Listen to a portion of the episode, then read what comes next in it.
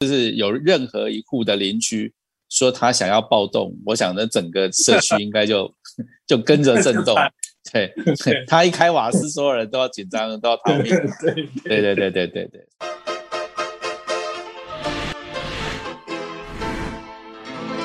欢迎收看《财富老司机》，老师好。好，全台好。我们对老师，我们这一次财富为趋势要观察的是住，也就是房地产。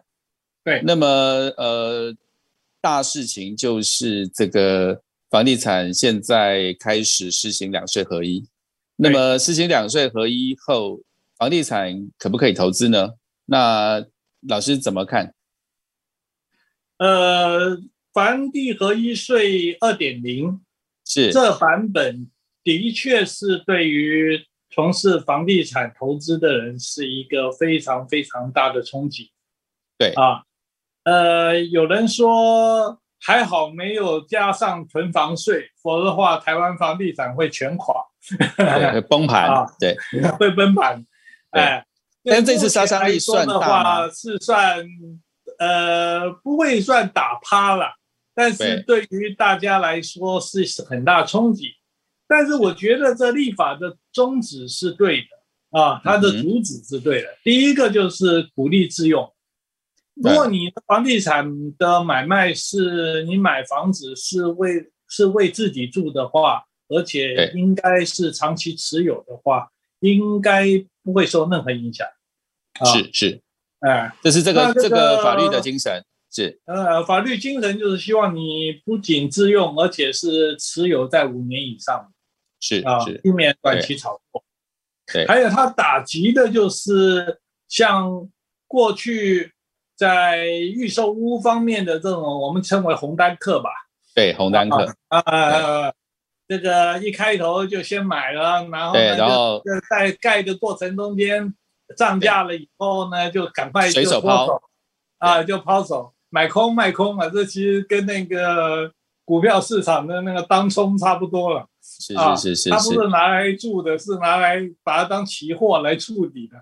那这一次的针对这种投机客吧，啊，嗯哼，呃的打击是我觉得是最严重，是最严重。对，哎，然后第三个就是针对于用法人的身份去呃从事呃房地产的投资的。那这种往往都是很大的，呃呃，我们晓得任何公司都有一些闲置资资金嘛，对，啊，用这些闲置资金去买一些，譬如说是呃厂房了或者办公室了等等，其实对，往往不是他真的自己要用，等到涨了以后啊，特别是我们小时候在台湾房地产投资里面有一个叫做工业工业住宅，对。啊。其实这个工业住宅本来是要你从事工业，但很多人呢 把它变成从事，把它当做从事就是投资，对，然后这个在法律的夹缝里头求生存，到时候再来去补点税，把它变成是一个住宅啊、戏子啦这种的地方，这种的太多太多了。是是是是，往往连工业厂房都工业住宅都可以炒作到一平八十万、一百万的，那个这。这是有点开玩笑，哎，太夸张了。这次是打击到这些啊，是是是是对象，所以我觉得这次的二点零的立法精神来说的话是很好的，是啊，对于我们普罗大众来说其实是利多的啊。对我，我想老师你刚刚已经这个很清楚的说明了，就说呃这一次的两税合一呃二点零版。谈的部分就是希望居住正义能够让真正想要自住的长期拥有的部分，呃，这个不受影响。而所谓的这个呃炒房的这个投机客，或者是呃很多的企业没有这个把钱用在他自己的专业上，而把他剩余的资金拿来去做这个炒地呃炒房的人呢，基本上呃给他比较大的税。所以其实。反映起来，呃，这一次，呃，不管这个这个朝野两党都都有得到这个普遍的肯定，但因为我们今天要谈的东西是属于这个财富型的投资，好，那当然这件事情，呃，房地产的这个立法一定相当的决定于我们未来在投资房地产上面的方向跟它的可行性。那么，如果在这样子的现行法律做改变的状况之下，那你建议我们的听众可以不可以从事呃继续从事这个房地产的投资呢？我一向主张，没有房子的人啊，是又已经准备了一一些所谓我们称为第一桶金的朋友们，是赶快买房子，任何时间都是好时机。对，啊，因为没有房子的人嘛，对没有人来说，对对，啊，我还是建议就是说早点入手了。啊，不要考虑到这个太多，不要想太多，啊，是是。我从前那个四星大学的，我有一个美国回来的一个同事啊，是。他夫妻都是大学教书啊，高级知识分子，可买房子这犹犹豫豫的，我每次就跟他们说，你们就去买吧，哎。但是到了他这么做决定，已经是他回国五年后了。这个房价在我们的景美文山区的时候，已经涨了差不多百分之三十。还好他最后终终于买了，买了以后到现在，我问他后不后悔，他说不后悔，是因为又涨，又涨。所以我是觉得，买房子对于没有房子的年轻朋友们来说，就去买吧。那它的原则我还是一样，我们在之前的那一个，呃，我们财富老司机的节目里面，我们已经有讲过了，有三个原则，我再重述一遍，就是你先买小平数的啊，将来再说吧啊，由小变大。第二个，不要先不要想在台北市啊，能够在这个台新北市啊，或者基隆市、桃园都可以啊，就是由远到近啊。先，这个是第二个原则。第三个呢，我对年轻朋友强调的就是，先买二手屋。为什么要买二手？你如果买预售屋的话，你同时要负担现在住的房租，啊，还要再付那个分期付款的那个。呃，我们叫做所谓的盖房子，每一期每一期要付嘛，对不对？这压力都很大，而且万一你倒霉碰到建商没盖好，是。或盖不好，或盖不好，没错，或盖不完，盖哎，或者是你要晓得，台湾有一些那个建设公司真的很烂，哎，他就是他就是一案一案一案公司。哎，对对对，那种的话你就倒霉了。所以我觉得年轻人呢买房子真的尤尤其是我特别对女性朋友来说，很奇怪，女性朋友特别喜欢要新房子。对对，其实这个观念是错的。是新房子公设比又高，价钱又贵。是，哎，除了一个新，然后你住进去两三年还不如变旧啊。没错，老师，老师这个可以可以呼应到我自己的投资的原则。就老师想刚刚讲的时候，我也想了一下，很有趣。我所有买来自住的房子都是二手屋，然后我投资公司所投资的就事业，呃，才会是新房子。因为很简单，呃，自住的逻辑，你买了以后，其实它是成屋，所以好不好，你一眼看得非常清楚。对，它是一个。呃，已经有的产品在那个地方你可以检查，对，那你也可以决定当时候这个状态。所以呃，自助的时候你要的机能或者是你想要的设定的条件，其实都可以清楚。那就投资的角度来说，你反而回头需要一个未来它可以有发展的想象，或者是你 对对对，或者是你可以期待你自己想要把它捏挪捏捏揉成什么样的状况？就比如说。我我们自己呃在做投资饭店或者是投资所谓的这种呃饭店式的这个呃物业管理，就是给人家做长期出租的部分，那当然就得要自己设计，因为一定是从原料开始做加工这件事情，它才会去完整。所以呢，这个这个从这个财富的这个投资行它的行为，就可以知道你的投资的方式是怎么样子。所以，我希望各个这个听众朋友能够呃呃切记彭老师刚刚所谈的要点，就是说，如果你的资金还不是那么那么充足的时候，那么去投资里头，让自己的那个风险的变相尽量减少的的这个事情呢，做的才好。那如果你很有钱了，你可以大手大脚的去做，那么你爱买多新的，你甚至回头上。有个房，有个土地让别人来帮你盖，我相信应该大家也都会很开心。梦想的实现，有些时候必须要看你资源丰富嘛。对呀，对对，所以这个对于没有房子的朋友们啊，我们的建议还是从二手屋做首发。是是是是，因为你环境已经定了嘛，都市机能你也看得到嘛，对不对？对对对对对。然后周围邻居好不好，其实去观察一阵子就可以了。可是。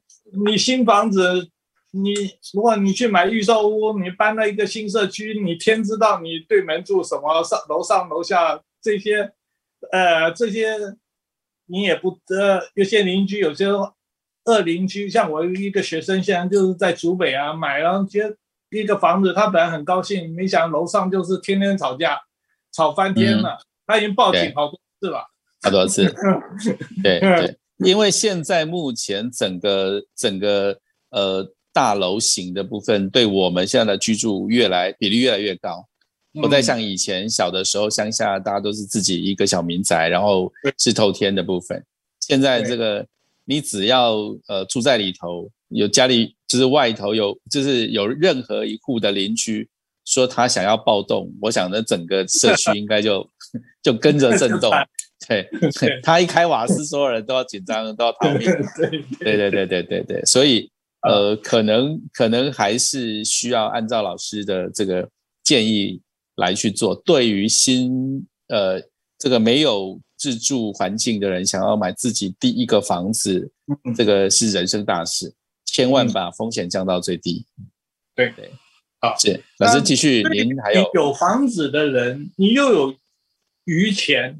不知道要去投资什么，尤其最近股票简直像云霄飞车一样。如果你买到航运股的话，保证你晕船的。所以呢，在这种情况之下，很多保比较保守型的，特别是军工教的这朋友们，其实他他不晓得要放银行，现在利率又那么低，我是建议还是可以买房地产。是是，但这房地产就是除了自住以外，他已经有自己房子，对不对？然后它第二个就等于算投资了，是。那这一个投资的基本上的观念，我是建议两点啊。我第一点就是说，那这个应该以租赁为考虑，对不对？对。房地产最大特色就是在这，你买黄金，它不要放在床底下，对不对？它没有办法增值，也没有办法去产生。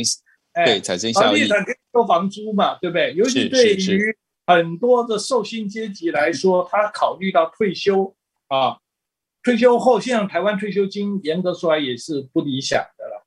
啊，像是劳劳保的话，最高也只能差不多每个月只能拿到四万多块。是是，在这种情况之下，如果你有一个房子租给别人，每个月又多个两三万的话，那对你退休生活的品质改善非常多。所以是是，可以，我建议这些受薪阶级可以把房地产当做自己退休的投资，那这一定是长期投资，对不对？没错，老师，这个我是这件事情我可以补充一下啊，就是说我自己的这个理财方法论里面，呃，讨论的事情是这样，就是说，当我们要退休的时候，我们考虑的不是你有多少钱。是你现在目前的被动收入，它在你的资产的产生里面，每个月可以给你多少这个现金流？而这样的现金流刚好支撑你在呃这个呃这个消消费的时候的钱，刚好可以抵消，那就是财富自由嘛。我想这个大家都已经耳熟能详了。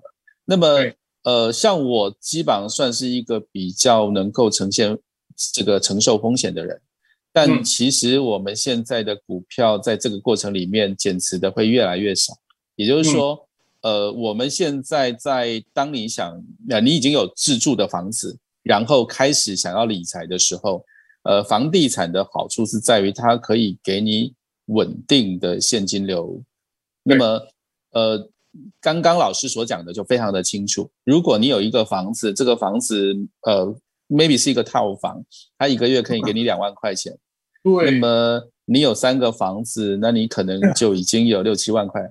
那么再加上你的部分，也许它就已经可以让你的呃这个退休生活有一个基本的保障。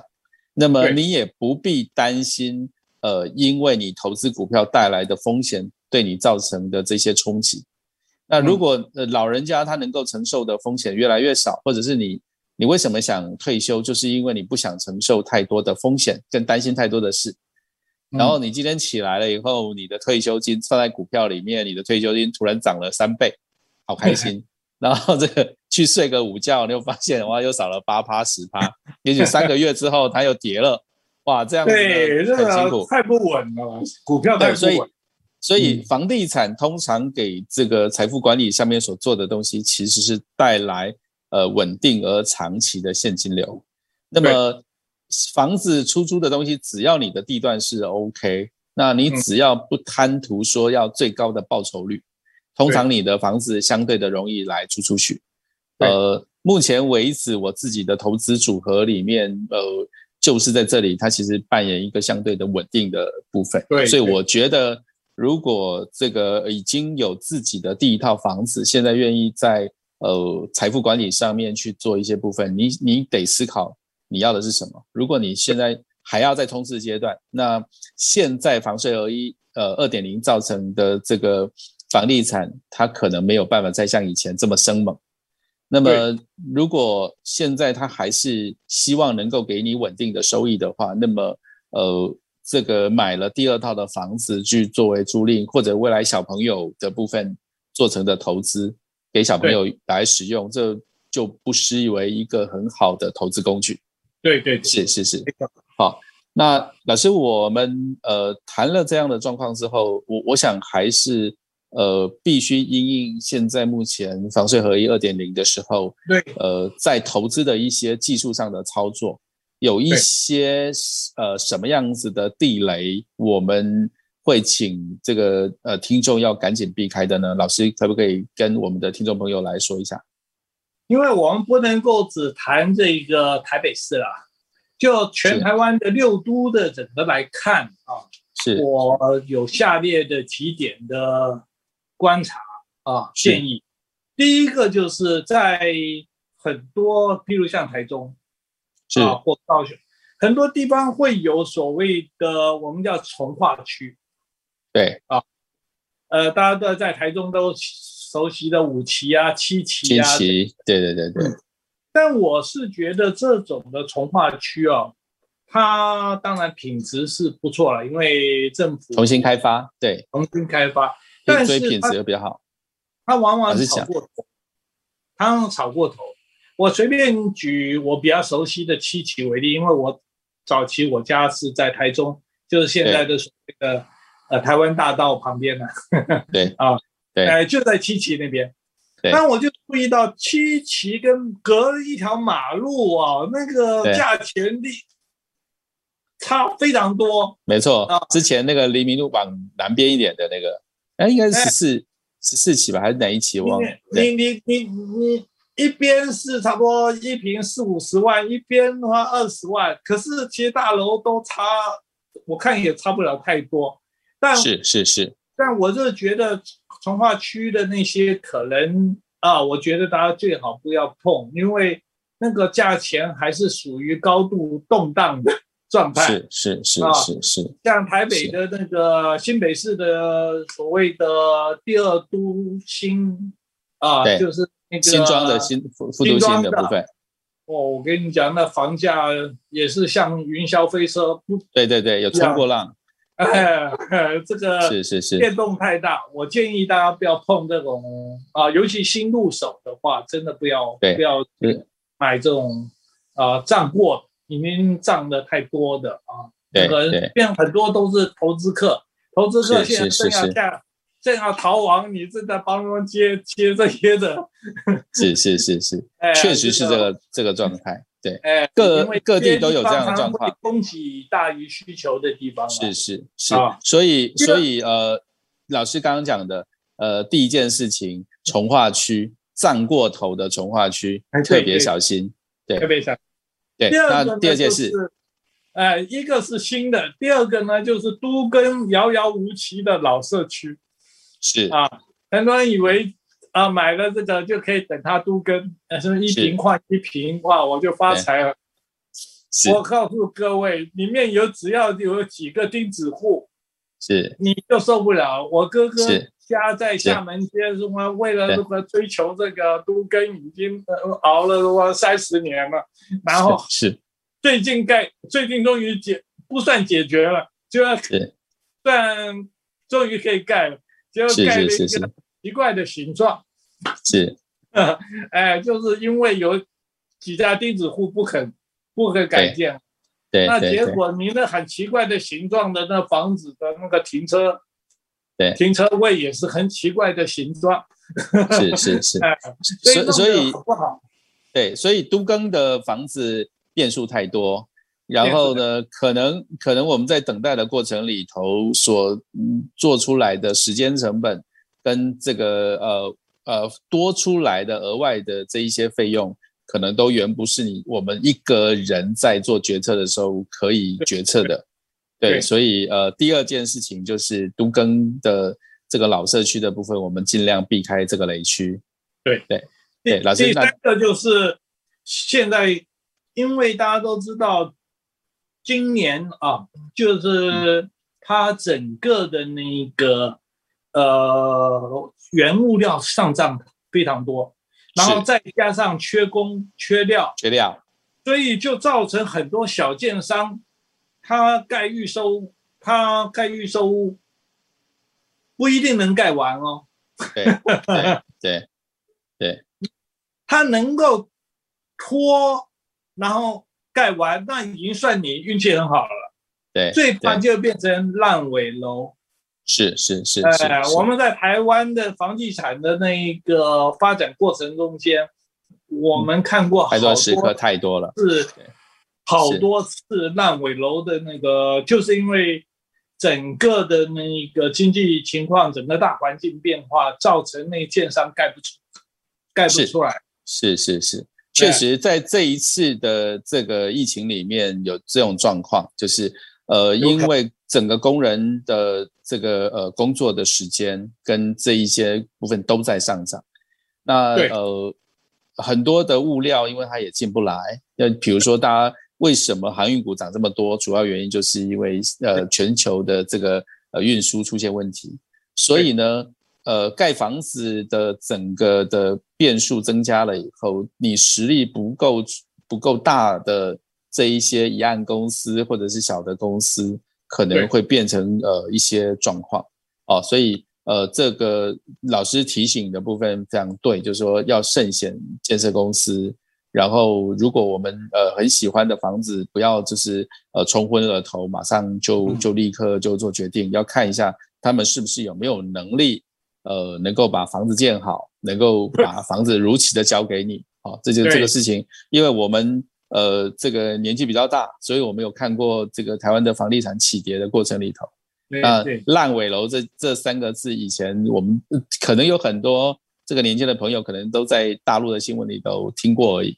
但实际上，这个台湾也曾经有这样的状况，所以这个也务必避开这个雷区，好，免得到到最后面这个赔了夫人又折兵，这个很辛苦。